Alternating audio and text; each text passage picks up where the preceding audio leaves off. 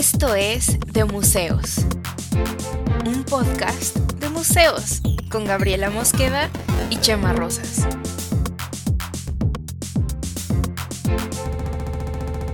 Bienvenidos.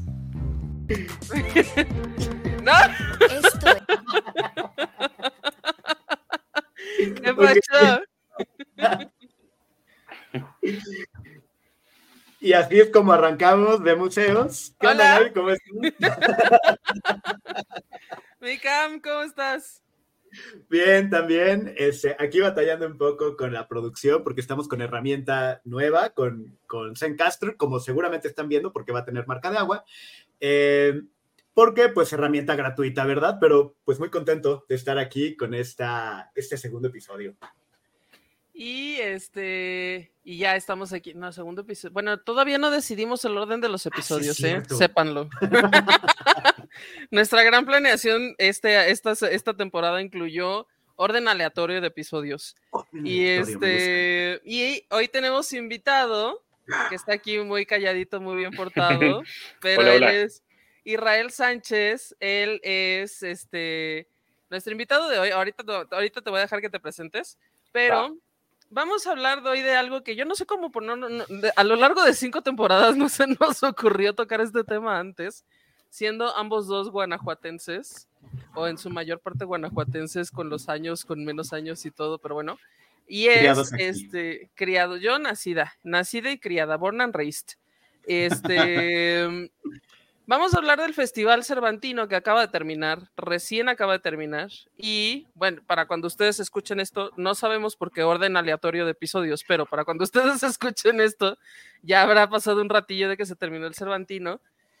Pero el Cervantino es, supongo que la mayor parte del mundo tiene una idea vaga más o menos de qué es el Cervantino, pues es un festival de cultura y arte que se lleva a cabo siempre en octubre en la ciudad de Guanajuato y es el festival de cultura y arte más grande de México y uno de los más grandes de Latinoamérica. Entonces, ¿cómo no habíamos, bueno, incluye además muchas exposiciones y demás eventos culturales, ¿no? Entonces, ¿cómo no habíamos hablado del Cervantino? I don't know, mi Cam, siento que es tu culpa. Eh, sí, sí, tienes toda la razón. ¿Tú eres el que vive en Guanajuato? Eh, como, ya, como ya lo hemos establecido, tú eres la ama y señora de este proyecto, de este podcast, entonces efectivamente es mi culpa, lo siento. Eh, pero sí, sí es un tema pues muy cercano a, pues, a nosotros geográficamente, pero también a, a nuestro corazón porque pues hemos, hemos vivido muchísimas cosas por ahí en, en el Festival Cervantino y pues qué mejor platicarlo también con alguien que viene, este, pues fresquecito de aventarse la faena de la cobertura del Cervantino, ¿no? Que es Sí. todo un tema desde el punto de vista periodístico, en el periodismo cultural. Entonces, Sí, ahora sí, Isra, preséntate y dinos Ah, qué pues. fuiste a hacer a Guanajuato. Eh, pues eh, ustedes como, como ahí locales del Cervantino saben qué, qué se va a hacer, ¿no? O sea, mucha fiesta, Sí, hubo No, esos años, sí. Mucha, este, eh, mucha eh, faena nocturna, que, que me gusta decir que es parte de la chamba, ¿no? Porque vas y le, le tomas un poco el pulso también a, a qué tan bueno está la edición o no, dependiendo de, qué tan llena está ahí la, la dama de las camelias o qué tantos borrachos ves en la calle en la noche, ¿no? La, la la, dama de las camelias, él trae, lo trae. uy, que, que la fiesta, la fiesta de prensa sigue siendo ahí, ¿no? Me imagino.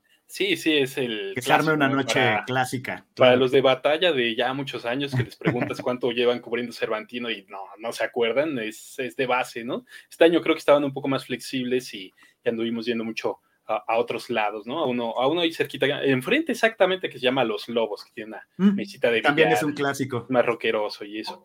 Eh, Oye, sí, Isra, pero, pero perdón, nada más para, eh, ahora sí que para arrancar un poquito más en orden, platícanos un poco de ti.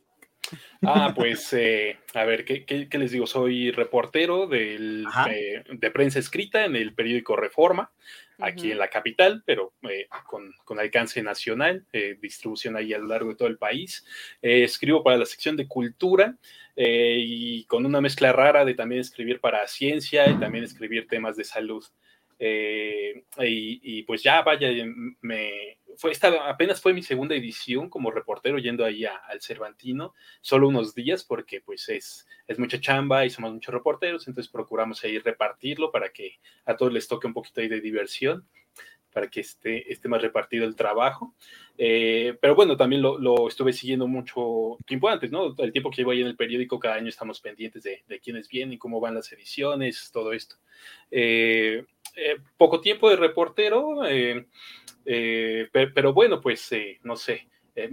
justo me tocó el año pasado inaugurarme ahí, ir al Cervantino y, y fue una experiencia especial porque eran los 50 años de, este festival, eh, o sea, una edición, la edición de oro le decían, eh, donde echaron la casa por la ventana con mucho dinero, invitadazos y las calles a reventar, aparte porque veníamos de la pandemia cuando eh, se, tuvo que cancelar un poco, entonces como que tal vez tengo una impresión un poco distorsionada, ¿no? De, de ahí, de, de, qué tan grande es, porque pues luego, luego la, primera vez que fui fue así el mega fiestón y esta vez entonces me pareció un poco, un poco más flojillo. No, eh, así siempre es de grande. Sí, y, y, de por sí, eh, en, eh, ir al Cervantino es tener la percepción de la realidad alterada. O sea, sí, así no es Guanajuato todo el tiempo.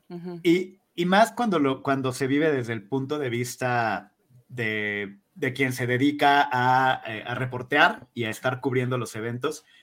Porque digo, hay, hay diferentes tipos de, visitantes del Cervantino, ¿no? Están quienes van a un evento porque va a estar algún artista que les interesa. Y están quienes, quienes van y, y compran ciertos boletos y se echan toda la fiesta. Y hay quienes no van a ningún evento y nada más van a la fiesta en la calle. Sí, sí, justo. Que además, bueno, aquí la cosa era como que tuviéramos diferentes puntos de vista porque, bueno, Isra tiene pocos años de, de hacer cobertura cervantino, pero el CAM se echó muchos años de, no de cobertura, sino de, de mesa de prensa. ¿Cómo dijiste que se llamaba esa cosa, mi CAM? sala de prensa. Y bueno, sala de prensa. ¿Hacía cobertura? Había una mesa. Sí, sí. Y sillas de prensa y. Silla de prensa, este silla de prensa. Toda una casa de prensa. Casa de prensa. Casa de prensa, pues sí. Hojas de prensa. café de prensa. El pan dulce de prensa solía ser bueno. Había unos café de prensa. en mi helado malísimos, pero. Eh, bueno, sí, yo trabajé eh, hace tiempo en TV4 como guionista investigador y parte de mi chamba era la cobertura de del Cervantino, que el segundo año, por cuestiones del destino, me tocó pues como que coordinar los esfuerzos de cobertura, pero también me tocó reportear y cubrir un montón de cosas, eh, pero ahora sí que detrás de cámara, eh, ir a los eventos con, con, levantamiento de imagen, con camarógrafos, y, y, redactar y más o menos ahí tener idea de, los eventos para pasar a los editores, ¿no? Hacer este, pequeños guiones. Y yo, a pesar de que me dedico a esto, nunca he ido a cubrir Cervantino, yo solo he ido como público y como persona en situación de guanajuatense. yo, quería, yo quería tal vez preguntarles eso, porque eh, tenía esta duda, ¿no? Eh, nosotros vamos como medios y de fuera, ¿no? Y, pues ahí está aparte toda la bandita local de Canal 4 y los medios aledaños de Irapuato, ¿no? El Sol de Irapuato, todo esto, pero justo para la chaviza de allá, eh, no sé, ¿qué, qué, impresión o cómo qué lugar tiene el Cervantino, era como, oh, sí, el, eh, eh, un poco marcaban el año dependiendo de cuánto faltaba para el Cervantino, la mega fiestota así pública, la, fiesta patronal, o era un poco como, mm, nada, ya, ya perdió el chiste, un poco cuál es la relación que como guanajuatenses guardan con el festival. Yo siento que hay este círculos, ¿no? Yo supongo que hay gente a la que nunca le ha interesado el Cervantino y nunca ha ido eh, hay gente que va al Cervantino solo a la fiesta, pero hay como, hay unos, hay unos tres o cuatro momentos durante el año en Guanajuato en los que se llena de gente de, del resto de las ciudades, que es el, pues yo creo que el primero y el más amplio y el más poblado debe ser el Cervantino. Luego está el Festival de Cortos de, el, ahora se llama GIF, ¿no? Al Festival de Cine, ¿no? De Guanajuato. El Festival de Cine de Guanajuato, que antes era solo de cortos, al que también yo llegué muchas veces. Y luego hay otros como el Día de las Flores, que es nomás pura fiesta y pura fiesta, ¿no? Este, y en realidad lo que pasa es que, pues si ustedes probablemente si no son de Guanajuato no lo saben, pero Guanajuato capital está muy cerca de León, muy cerca de Silao, muy cerca de Irapuato, y entonces este, es muy factible que tú agarres el coche o un camioncito y te vayas y haces media hora o 45 minutos de camino y entonces estás allá y echas la gran fiesta y te puedes regresar el mismo día, te puedes regresar al día siguiente, este, puedes estar allá tres días, puedes encontrar un hotelito, un, un cuartito de hostal o lo que sea. Y entonces estas dinámicas de ir y venir pues son muy, o al menos cuando yo las tuve, pues muy normales, ¿no? O sea, era como, ay, sí, pues ya nos vamos todos o te vas, alguien tiene coche, se van todos en bola en el coche, este, o te vas en el camioncito y hay, ah, inclusive ahora creo que hay unos camiones más accesibles de que solo hacen unas rutas como por las, por las ciudades grandes en Guanajuato. Este, y entonces sí es muy normal que digas, vámonos al Cervantino, fin de semana, y que vayas a echar la gran fiesta. Eh, que, sí, y, justo con, la pregunta de Isra, creo que para entender cómo se vive esta parte del Cervantino, creo que sí la historia del festival es, es algo importante, porque ha cambiado, me parece a mí que ha cambiado mucho la, cómo se vive y la percepción. Eh, por, vaya, Guanajuato es una ciudad universitaria en, muchos sentidos. Eh, y tiene muchísimo tiempo siendo una, ciudad de, estudiantes y, de, pues, de cultura en, en ese sentido. Y el festival empieza porque en la Universidad de Guanajuato en los 50 se había un profesor eh, que ahorita busqué rápido el nombre porque no soy bueno con los nombres, Enrique Ruelas Espinosa, eh, empieza a, hacer los, los entremeses cervantinos, ¿no? Los, y que se hicieron tan famosos los entremeses cervantinos, que era un homenaje a Cervantes que hacía la universidad en octubre. Que eran piezas escénicas, ¿no? Era un grupito de teatro, hacían pues pequeñas escenas, entiendo que en la universidad, en los teatrillos, pues sobre todo en la calle, ¿no? Y eso empezó a... En la Plaza San Fernando, ¿no? en San Fernando, sí. Sí, y, y, es curioso porque incluso los entremeses cervantinos son, eran como pequeñas obras medio cómicas, sacras, extrañas, de, bueno, no extrañas, pero de Miguel de Cervantes, que se hacían entre, entre actos, por, eso son los entremeses, ¿no? Sí. Entonces los hacían y los hacían en la calle y, se volvió una tradición bonita de la comunidad universitaria. O sea, entre eran, entre meses eran, digamos, los sketches de la época de Cervantes, ¿no? Ah. Sí, tal cual, eran, eran sketches. Eran cortitos, eran chistosos. Bueno, ahora a lo mejor no nos parece tan chistosos porque pues Cervantes, ¿no? Pero eran cortitos, chistosos y este como muy concisos. Sí, eh, y, el, y el tema es que se convirtieron en una tradición de la ciudad hasta que justo ahorita que se cumplen 50 años, o sea, en 1972, eh, se convirtió ya en festival y se empezó a integrar otro tipo de cosas, porque ya era como, bueno, están los entremeses, pero bueno, hay un conciertito junto y está la banda que toca tal y vamos a poner las pinturas de la universidad también por acá, porque se juntaba la gente. Y ya es cuando en 1972 lo agarra pues ya el gobierno, de algún modo lo institucionalizan fuera de la universidad y, se, y comienza, ¿no? Lo que hoy conocemos como, como el festival, que ahorita pues ya ni siquiera se gestiona realmente en Guanajuato, la universidad la tiene que ver. de Cultura, ¿no? O sea, creció tanto Ah, hay como varias manos ahí metidas, ¿no? Eh, pero sí, principalmente pues depende ahí de la Secretaría de Cultura, pero pues está el Instituto de Cultura de Guanajuato, la Secretaría de Turismo de allá, la universidad, pero sí, sobre todo creo que eh, eh, me sorprende mucho esta parte de que de alguna forma hace unos años creo que todavía se percibía cierta independencia con Mariana Aymerich, que es la directora desde hace un tiempo, como ella llevándolo y esta vez me pareció como muy subsumida, como una empleada más de la Secretaría de cultura. Entonces, sí, sí, ya completamente un, evento estatal, un evento del gobierno. Y, es muy curioso que algo que nace como, como una muestra de clases de la universidad, que después fue como la, pues la fiesta de universitarios y por eso también, pues era la peda y era como, ah, pues ir, a echar relajo también. Eh, ahorita, pues es uno de los festivales más grandes de habla hispana. Eh, culturales y que, que trae una cantidad de, recursos y de, de, logística que pues sí es, impresionante.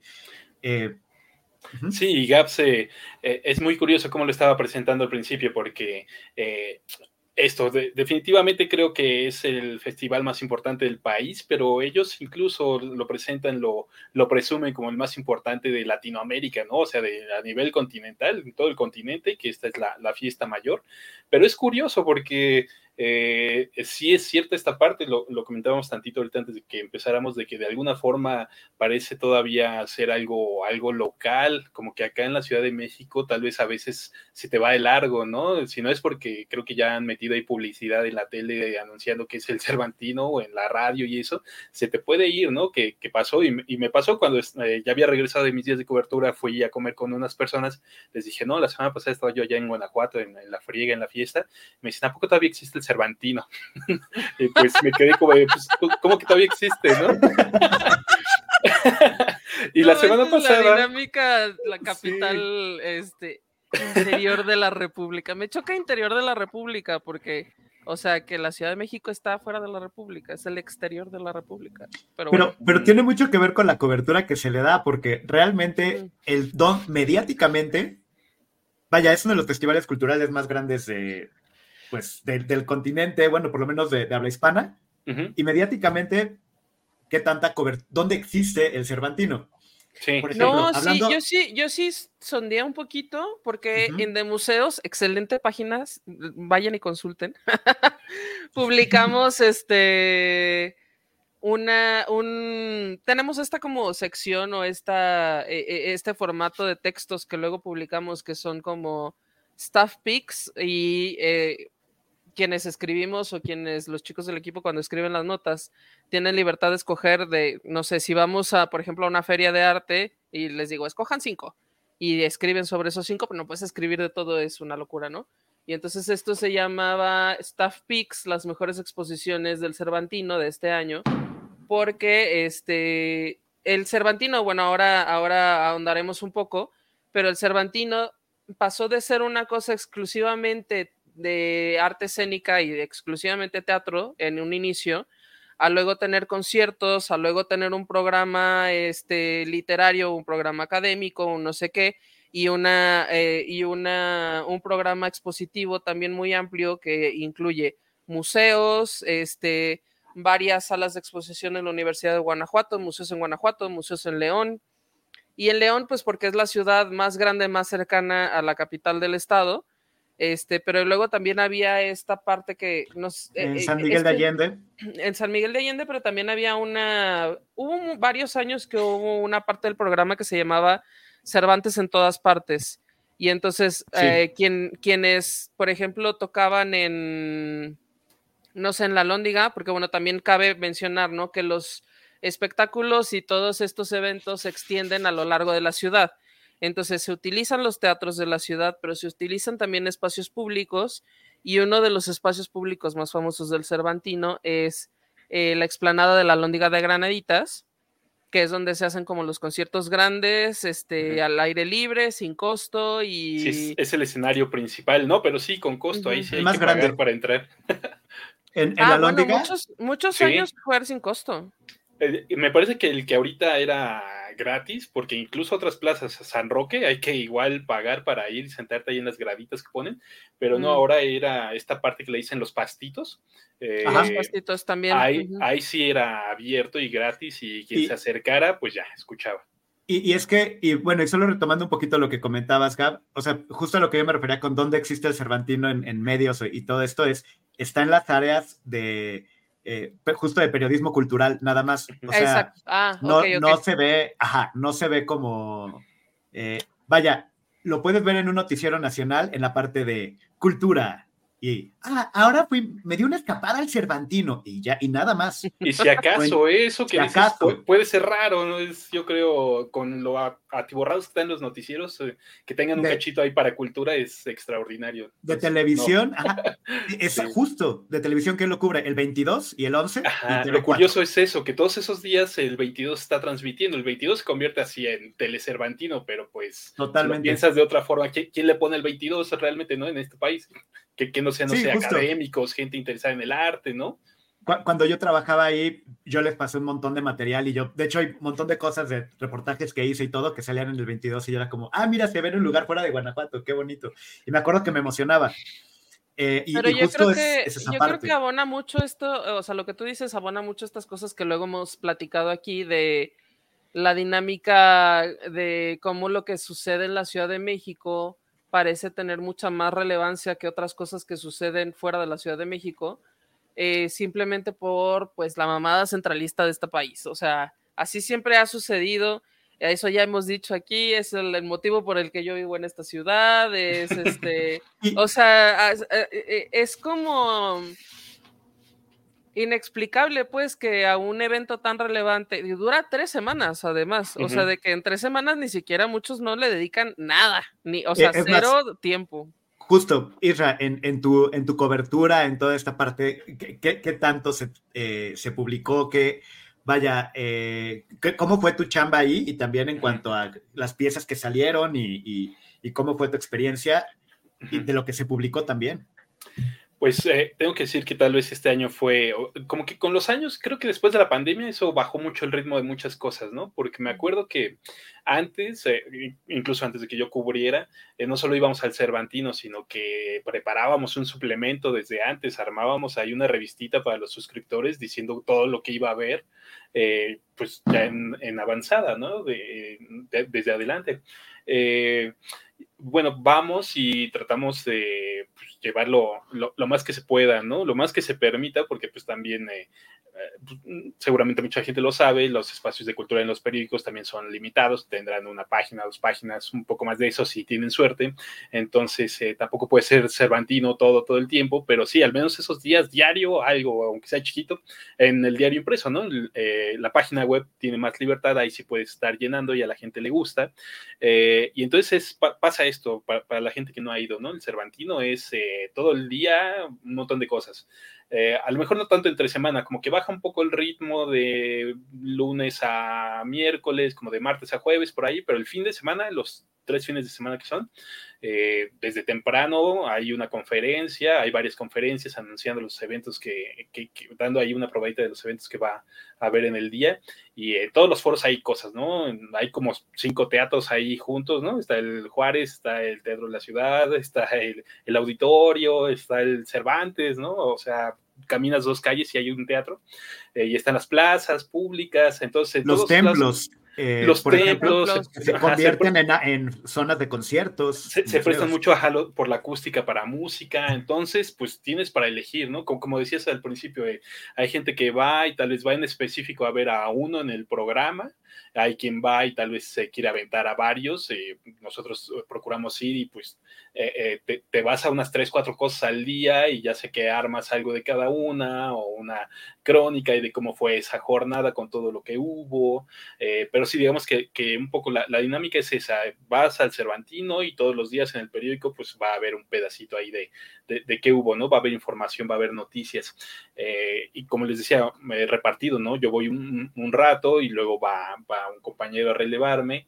Eh, hacer el cierre, ¿no? Digamos que generalmente pues eh, las apuestas fuertes son la inauguración y luego el, el cierre.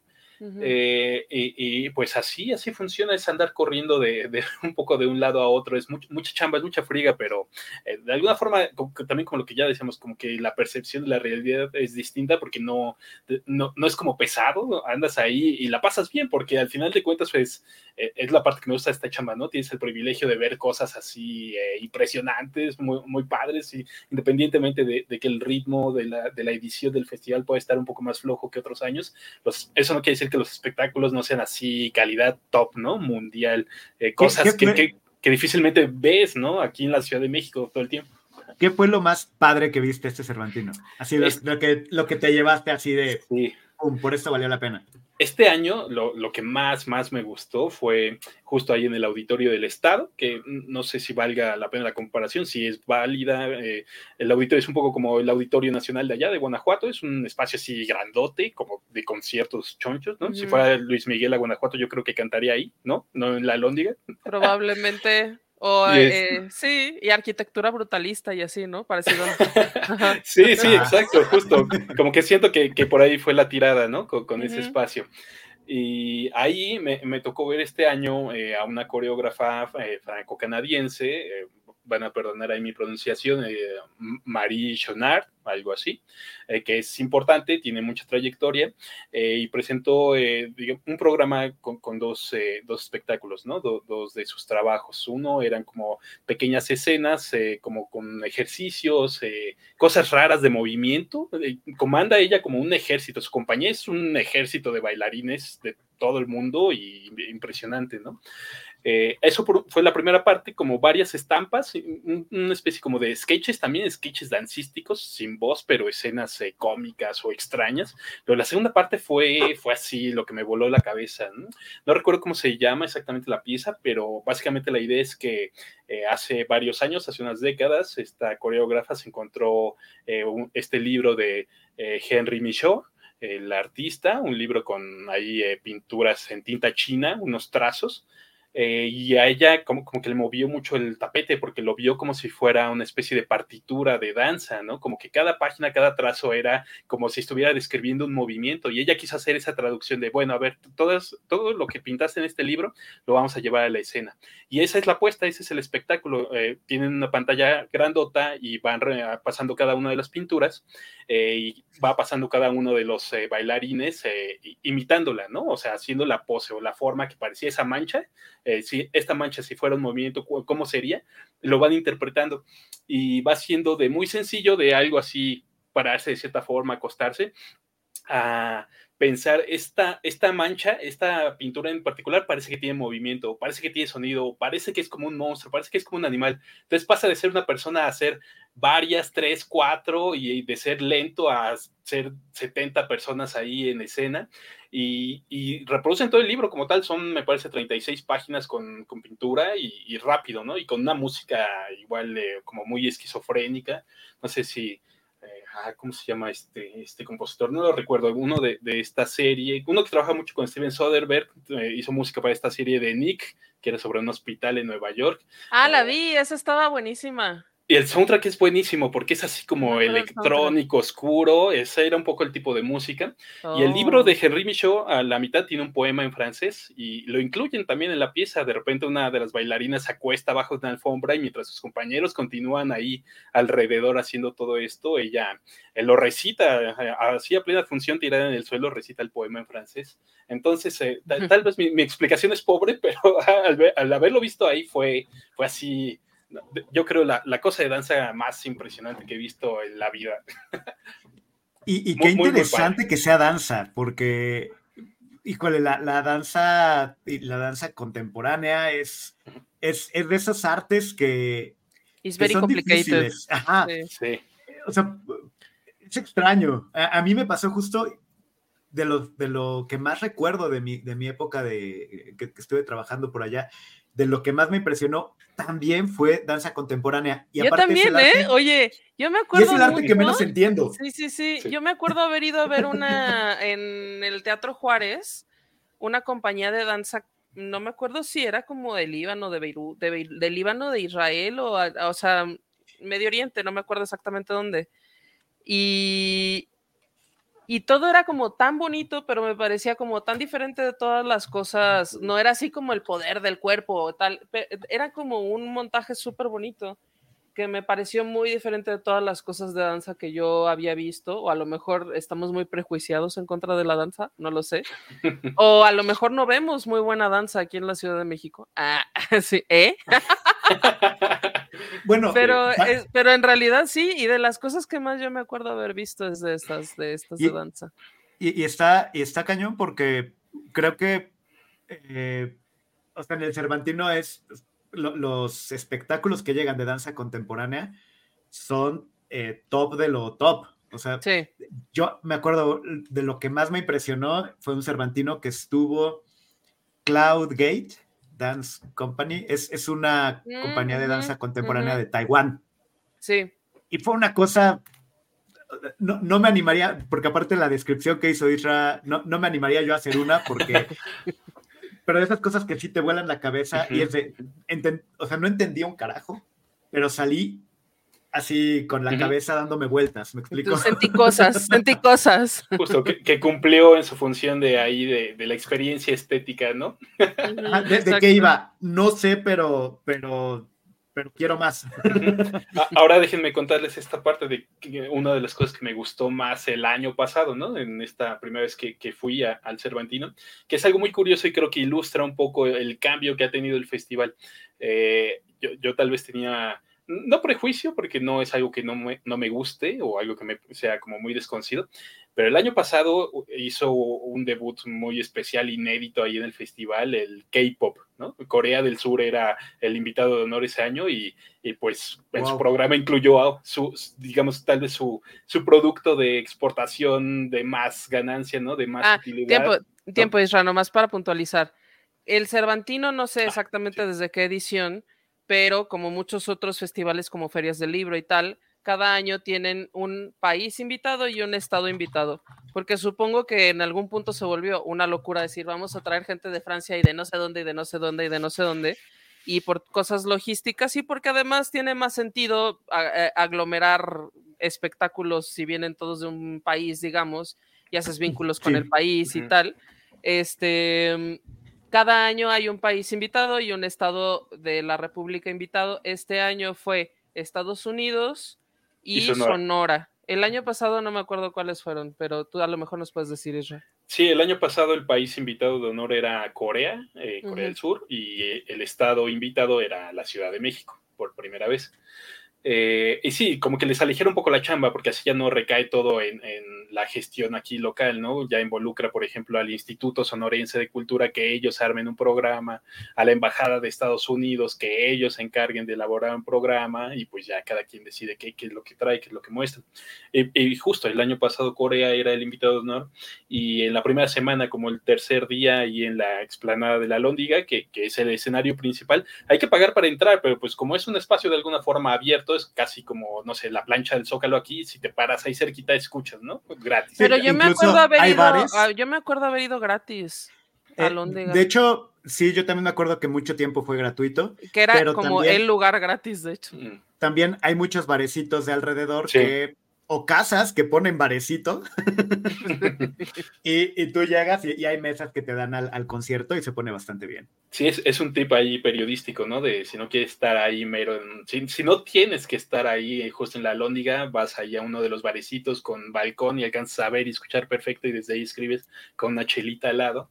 Eh, pero bueno, era, les digo, el tercer día del año pasado y estaban programados una banda de K-pop que ni siquiera era como eh, BTS o así la, de mayor furor, mayor popularidad, incluso leyendo ahí noticias como que es de las... Eh, ¿cómo decirlo? Menos queridas a lo mejor ahí mismo en Corea, pero acá fue, fue un furor. La, creo que no, no hubo otro día en el que yo viera la lóndiga más llena, llena en su interior y la calle de al lado así a reventar y cuando terminó la gente esperando a ver si salían los, los idols, ¿no? Estos cantantes, eran cuatro, dos hombres, dos mujeres eh, y mucho chavito, ¿no? Sobre todo eh, mucha gente joven que fue a verlos y fue una locura, no era un espectáculo de, de, cultura, de artes, de danza, ¿no? Un concierto de eh, era un evento así masivo, brutal que pues a, muchos les gustó, a muchos no, ¿no?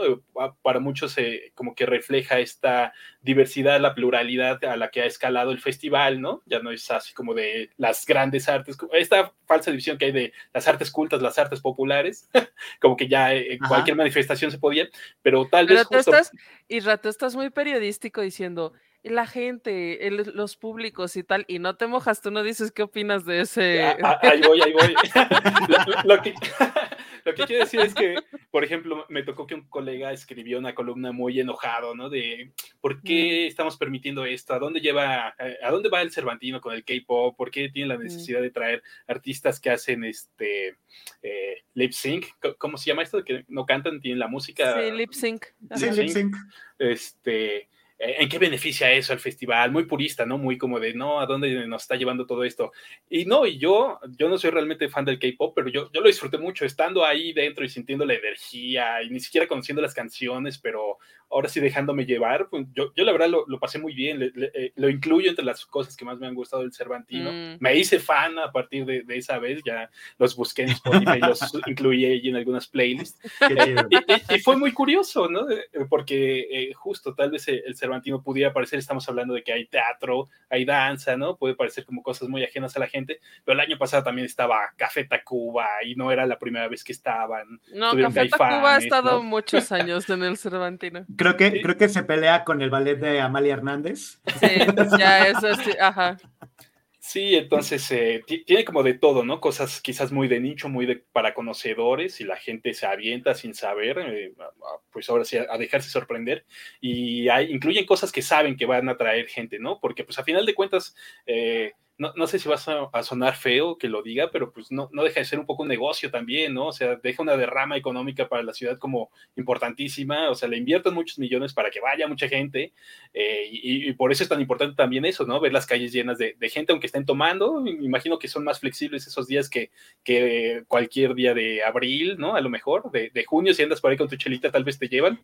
De hecho, eh, justo, yo me acuerdo muchísimo cuando yo estaba en prepa. Estábamos como en secundaria prepa, ajá. Secund prepa, era, es que hubo una época en la que era eh, no, era, no había restricción.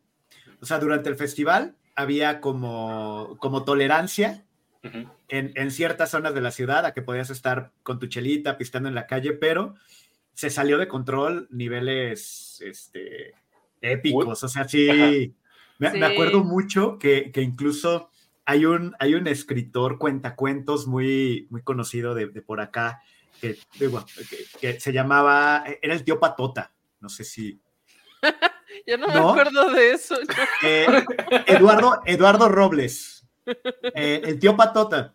Eh, total, lo, lo, comento porque justo él, digo, era un cuentacuentos muy, muy, muy conocido por acá, este, en todas las ferias del libro y todo, y sacó un libro tipo Carlos Cuauhtémoc Sánchez, de, así, de, un, grito desesperado, pero era todo un relato de la depravación y todo lo que le ocurría a un tipo en el Cervantino. ¿Era como Bukowski, guanajuatense? No, como, como un Carlos Cuauhtémoc Sánchez. Ah, o sea, moralino, moralino, ok. Cañón, o sea, así de, de, ah, sí, este, mi vida, mi vida va muy bien hasta que llegaron mis amigos y me dijeron, ándale, amigo, vamos al Cervantino, o eres Joto. y entonces lo retaron. No manches, una cosa, pero me acuerdo mucho porque era, era una, un sinónimo de, eh, de depravación, alcohol, muerte, sangre. Dicen, ¿no? Dicen que, que, esos días Guanajuato se convierte, ¿no?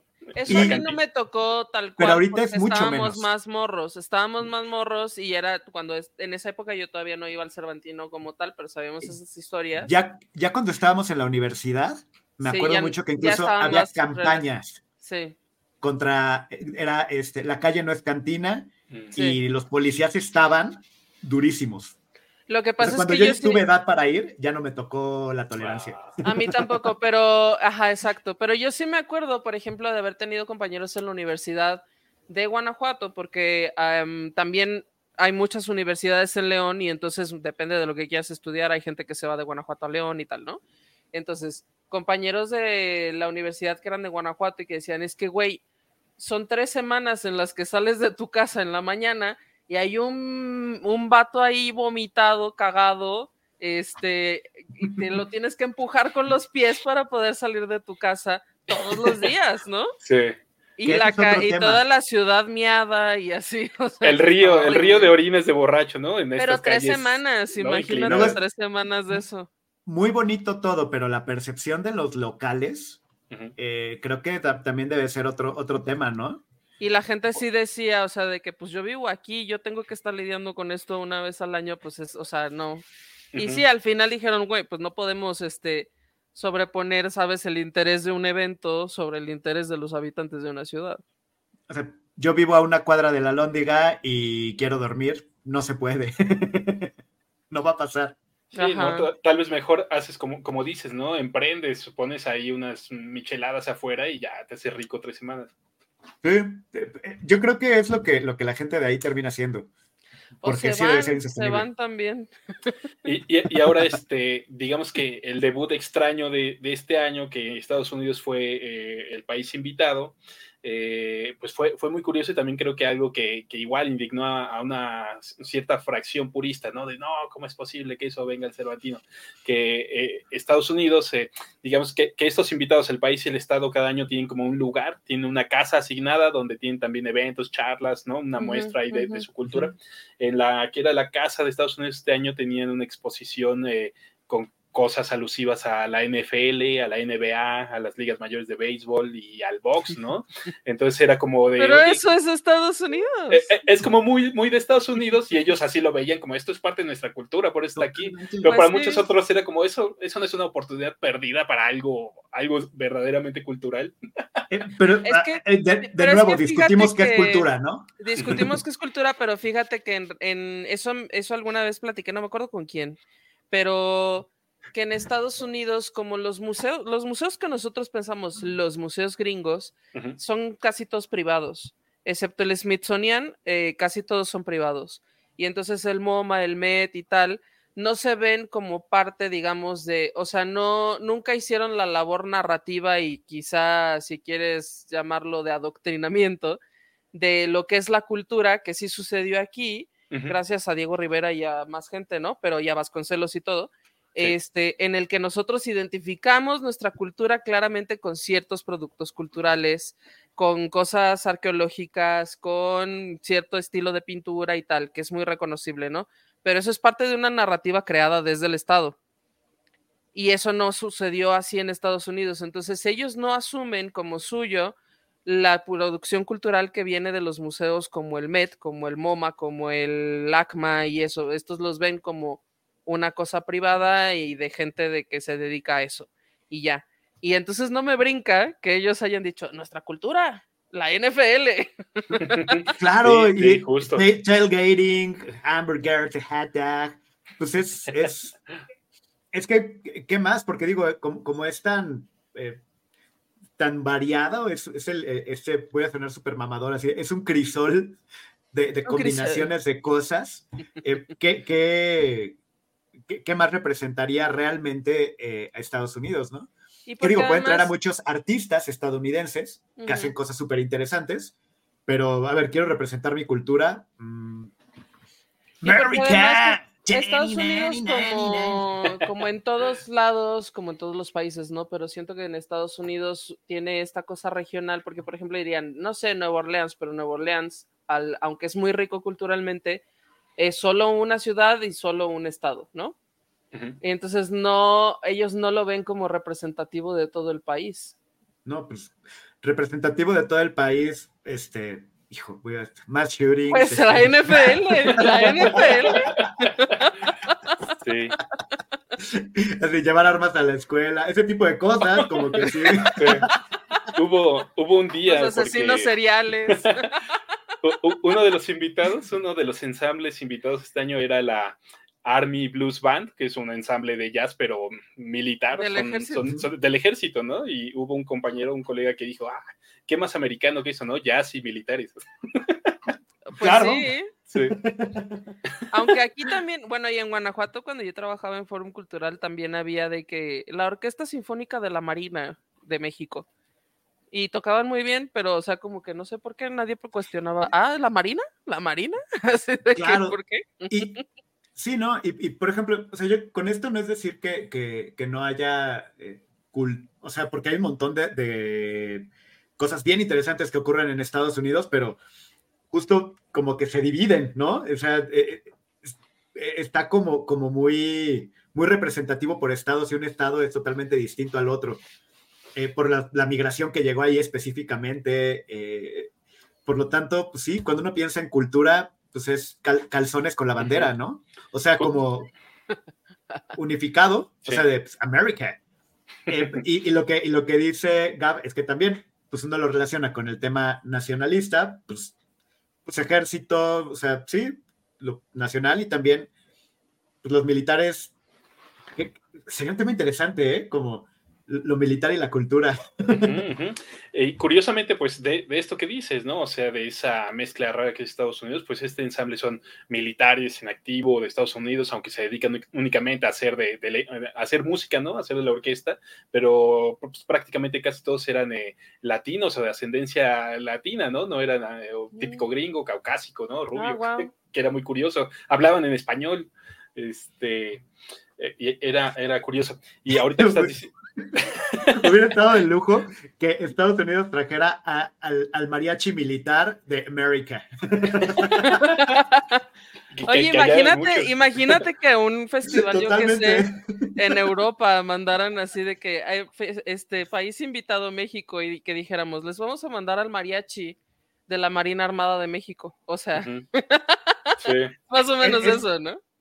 Pero eso tendría sentido justamente el año pasado y este año pasado, eh, algo que yo decididamente noté, porque siento que, es parte como del pulso nacional, ¿no? O sea, como de, del, contexto de lo que pasa.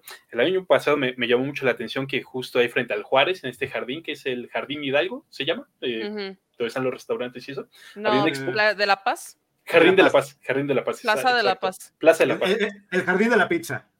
Ese mérito ahí había una exposición de, militares, eh, eh, estaban los soldados ahí parados resguardando este, fotografías, ¿no? Eh, montadas en, bastidores, estaban ahí puestos, de repente se los llevaba el aire y ahí andaban acomodándolos de nuevo, con escenas, ¿no? De los programas y las cosas que hacen, ¿no? O sea, un poco, yo, yo lo noté así, tratando de vender la buena cara del ejército, ¿no? Y como eran los 50 años, pues había un operativo militar fuerte como para cuidar, ¿no? Y, pues no, no, lo sé, a lo mejor aquí también va el prejuicio de la gente de fuera de, Guanajuato, de, si está muy caliente la situación, de si hay mucha violencia, de si la inseguridad, pues esos días de plano no, porque pues le, meten mucho a, que estén ahí cuidando la gente, ¿no?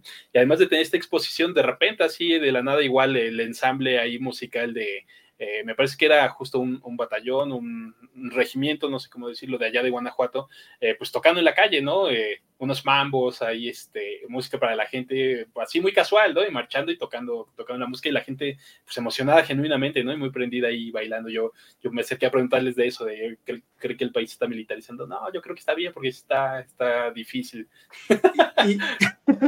Y, justo, justo esta, esto que platicas me recuerda... Que se está militarizando la música? No. Y pasan... Que, justo hubo un año que no me acuerdo, o sea, sí, ah, pues sí, Irlanda fue país invitado, pero me acuerdo que estaba, había un grupo de gaiteros mexicanos que eran el batallón de San Patricio. Ah, esos tocan aquí en el Museo de las Intervenciones, algo así, ¿no? Sí, los he visto. Justo, sí, sí, sí. Justo, y, mismo tema, y llegan, y llegan eh, pues sí, tienen todo el rollo de y los kills y todo como. Y le dan unas vueltas ahí a unas borlitas y quién sabe qué, ¿no? Solo que ellos son civiles, son pues ciudadanos, un poco como que les gusta ahí la recreación histórica, ¿no? Y la música. Sí. O son descendientes de irlandeses, ¿no? Entiendo. O les gusta la gaita, pero sigue siendo como batallón y es militar. O sea, y, el rollo que traen es como, o sea, marchan. Sí, sí, sí, exacto. Marchan con la gaita. No sé cómo es la gaita. Pero no ves que el batallón de San Patricio, la verdad no sé qué hizo el batallón de San Patricio, pero algo ayudó a ganar una guerra o un algo, ¿no? En la guerra, en la guerra de Estados Unidos se cambiaron de bando porque les cayeron bien los mexas. Y les caían mal los gringos, pues sí. sí, y básicamente fue un tema, fue un tema de, ¿eres católico? ¿Te gusta pistear? ¿Por qué estamos peleándonos entre nosotros? Y se hicieron compas y, este, y ayudaron a los mexas en, la guerra de él, que fue 42. Ya no sé fechas, perdonen. Válido, válido. Apruebo esa amistad. 24, algo así. Justo. Y yo me acuerdo que hubo un año de Cervantino que el país invitado fue China y trajeron este espectáculo que no me acuerdo cómo se llama, pero son unos tambores gigantes, unos tambores como de tres metros de mm, diámetro acostados y hacían así todo un, pues una cosa con tambores chinos, eso me acuerdo, me acuerdo muy bien. Pero también yo creo que el, no sé, eh, a lo mejor eh, esto es una especulación. Claro, no, no, a lo mejor, claramente es una especulación, pero siento que invitar a Estados Unidos es una cosa de, no tenemos dinero, ¿cuál es el país más cerca? Ni que no nos va a costar tanto trabajo traer gente. Estados Unidos. Porque de otra manera, o sea, ¿cuánto te va a costar traer gente de China? Pues un chingo de dinero. ¿Cuánto te va a costar traer gente de Europa? Un chingo de mm. dinero. Pero de Estados Unidos, bastante menos dinero. Pero yo, yo sí creo que es especulación, ¿eh? O sea, mucho. Porque especulación. Cada, cada año sí cambia mucho y yo creo que más bien tiene que ver con ese tema más bien del fútbol, del, del mundial que viene. Sí, hay, hay, por ahí un tema del próximo mundial y que va a ser en conjunto, unas cosas ahí extrañas y, de estas relaciones que se están haciendo también culturales, más que por cercanía, pero, pero porque sí, cada año van cambiando y como que nunca ha sido un tema de dónde vengan. Sí, quizás ahí tengan un poco de razón ambos, porque eh, curiosamente el año pasado pasó esto, hasta donde yo recuerdo, y tal vez usted tú lo recordarás que cubriendo, eh, cada que acababa una edición, el último día había una conferencia como de balance y, ahí ya anunciaban quién seguía, ¿no? El año pasado no, no se anunció y pasó un buen rato hasta eh, como que sin que se supiera quién iba a ser el, siguiente país de mm. invitado de honor. y una semana antes de este Cervantino eh, hubo un evento de, prensa, un evento de medios en la Embajada de Estados Unidos aquí en la Ciudad de México, eh, donde pues dieron ahí eh, el adelanto, ¿no? De cuál era el programa, quiénes iban a venir, y así expresamente lo dijeron, ¿no? Nos hubiera gustado tener más tiempo para traer más cosas, pero estamos contentos con lo que trajimos, ¿no? Con lo que preparamos, o sea, justo le pasó como que empezó el año, o sea, a inicios de año les contaron, yo les pregunté, ¿de, cuándo sabían, no? Pues a principios de año, y como que pasó un poquito en que les cayera el 20, en que empezaron ahí a poner en marcha todo el plan y como hacia marzo ya fue como de, bueno, a ver, ¿qué, hacemos o, qué podemos tener? Eh, por o sea, sí fue medio improvisado. ¿Sí? Mi especulación era correcta. Sí, sí, fue, sí fue un poco así improvisado. Por eso trajeron NFL y NBA. Eh, eso también responde un poco a un tema de dinero. Puede ser, ¿eh? Sí, sí, sí. Presupuestos. Hubo, una persona que no, no voy a decir quién, pero involucrada ahí en los preparativos, eh, en el haber elaborado el programa de Estados Unidos, que, que un día me, me dijo eso, me dijo, a lo mejor el festival hubiera querido que yo trajera a los Kings of Leon, que hubiera estado muy bien, hubiera sido muy cervantino. Eh, pero me dijo, una, pues no, no me alcanza, ¿no? O sea, tenían sí un presupuesto limitado y, no pudieron traer ahora sí que digamos eh, grandes eh, estrellas o grandes nombres que no fueran como, como de nicho, ¿no? O que fueran así, como estos, como el grupo del K-Pop, no, no, pudieron traer algo así. Eh, y a lo mejor eso es lo que para muchos hizo que, fuera como una participación allí como no, tan brillante, ¿no? Como no tan espectacular como, como han sido otros, otros años, otros, otros países invitados. Pero sí, definitivamente hubo ahí eh, premura, improvisación y un dinero muy limitado. Oigan, se nos está acabando el tiempo. Yo sugiero que, que cerremos contando cada quien una anécdota chistosa y absurda del Cervantino. Yo tengo una, pero... ok.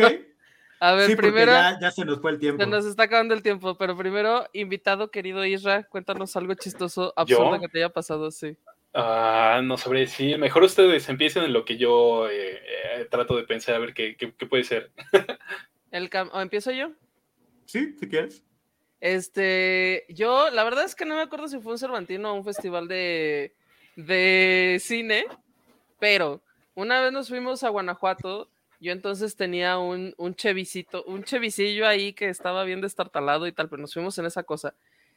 Y no teníamos dónde dormir, nos íbamos a quedar allá y no teníamos dónde dormir. Dijimos, pues hay que dormirnos aquí en el coche. Y yo, pues en el coche, bueno, pues en el coche no cabíamos, pues es un Chevy, estábamos bien incómodos. Y entonces fue así de que, ¿y ahora dónde nos dormimos? Pues hay que meternos en la iglesia, en la basílica, a dormir.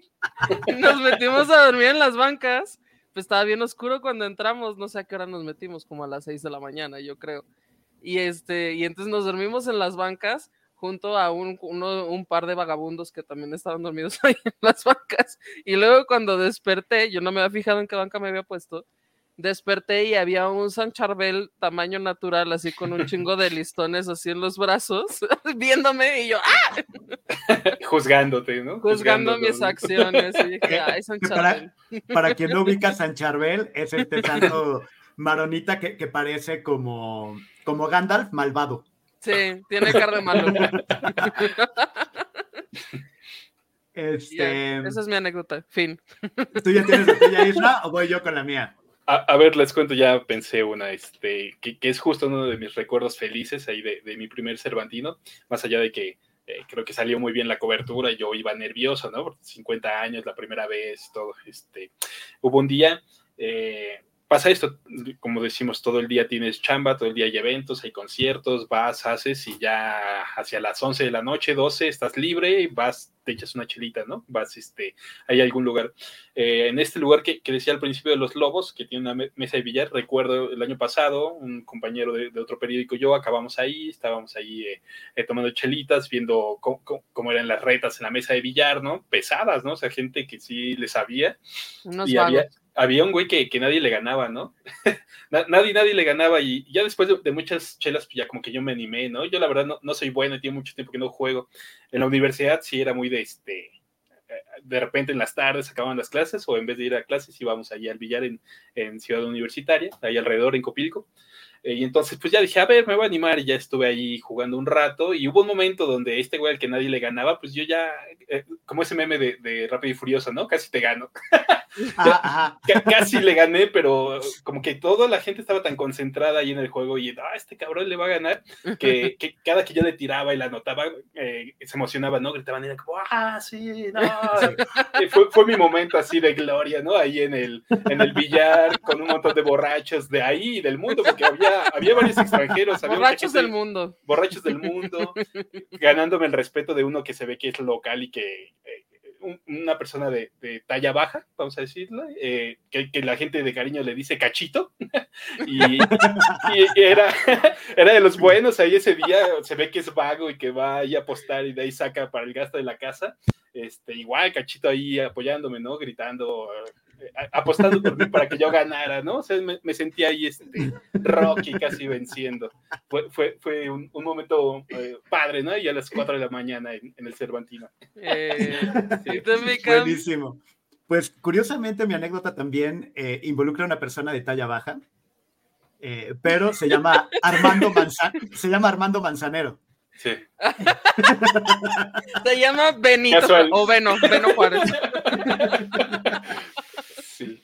No, resulta que fue en el 2011 este, que fue un espectáculo de Armando Manzanero con Susana Zabaleta y armaron, eh, no, nos mandaron boletín de prensa y mandan toda la información y luego mandan recados eh, de no van a dar entrevista, va a venir el maestro Manzanero en la mañana, no va a dar entrevistas, ni lo intenten, y va, ¿no? Este, va, va a dar la rueda de prensa y es todo lo que va a pasar.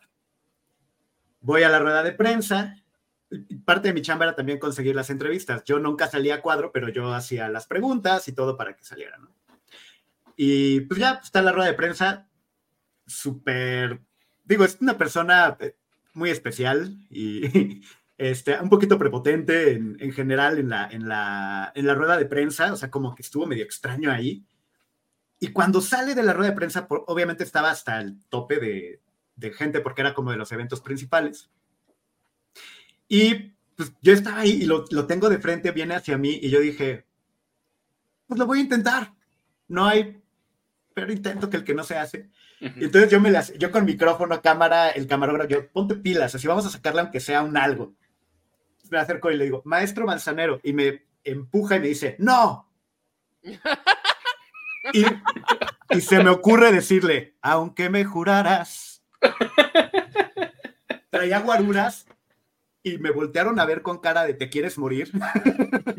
¿Te quieres morir ese? Pero los otros reporteros que estaban ahí, ya, ya, que, ya que pasaron y se fueron, me aplaudieron y después nos fuimos y ya en la Dama de las Camelias me estuvieron pichando, estuvimos ahí con las chelas y estuvieron así de... ¡ah! Sí. Pero sí, Eh, Armando, Armando Manzanero me empujó y yo le canté. y te ganaste el respeto, la de admiración del gremio. En el Cervantino. Grandes Sí. historias de éxito. Sí. Sí, casi, casi me muero ahí, pero sí, fue, fue muy divertido. Y pues yo creo que con eso cerremos. Esta vez no va a haber tres puntos porque ya dimos tres anécdotas. El único Estuvo punto bien. es, tienen que ir al Cervantino, es una gran experiencia. Este, necesita más cobertura, sí, bueno, eso no lo vamos a cambiar nosotros. Mm, Eso va a seguir haciendo así seguramente muchos años, pero es una gran experiencia y qué chido haberte tenido aquí el día de hoy, Isra, mi cam. No, gracias, gracias. Qué, qué honrado me sentí. Sí, si tienes redes, plática. si quieres compartir tus redes, si no, pues ah, bueno, ahí está es el momento de decirlas. Eh, pues en Twitter y en Instagram creo que es algo como Israel Sánchez, así me pueden buscar. Israel Sánchez, Israel Sánchez 21 creo es en Instagram. Instagram es puro cotorreo, Gaps lo sabe. En Twitter es un poco más formal. Twitter es para compartir la chamba, las notas que escribo. En Instagram es para que la, pasemos ahí bien. si gustan, ahí, nos vemos. Cam. A mí me encuentran en todos lados como Don Camisa o para cosas más ñoñas de educación en Don Camisa-edu. Y, y, nosotros estamos en arroba de museos en Instagram, en Facebook, arroba de museos MX, Twitter, eh, ¿Y qué? Y threads. Y bueno, busquen de museos en todas las redes. y la página. si estamos en threads, ya estamos en, mira, estamos yo, la chaviza. Hay una comunidad ahí firme, ¿no? Aferrada. ya, sí, ahí estamos. Y en el, en el ICQ me encuentran como, o sea, olvídalo. Agréguenme a Messenger para mandarles unos zumbidos. Vamos a dar MySpace. Ok. Pues muchísimas gracias. Vámonos. Bye. Esto fue De Museos, un podcast de museos con Gabriela Mosqueda y Chama Rosas. Hasta la próxima.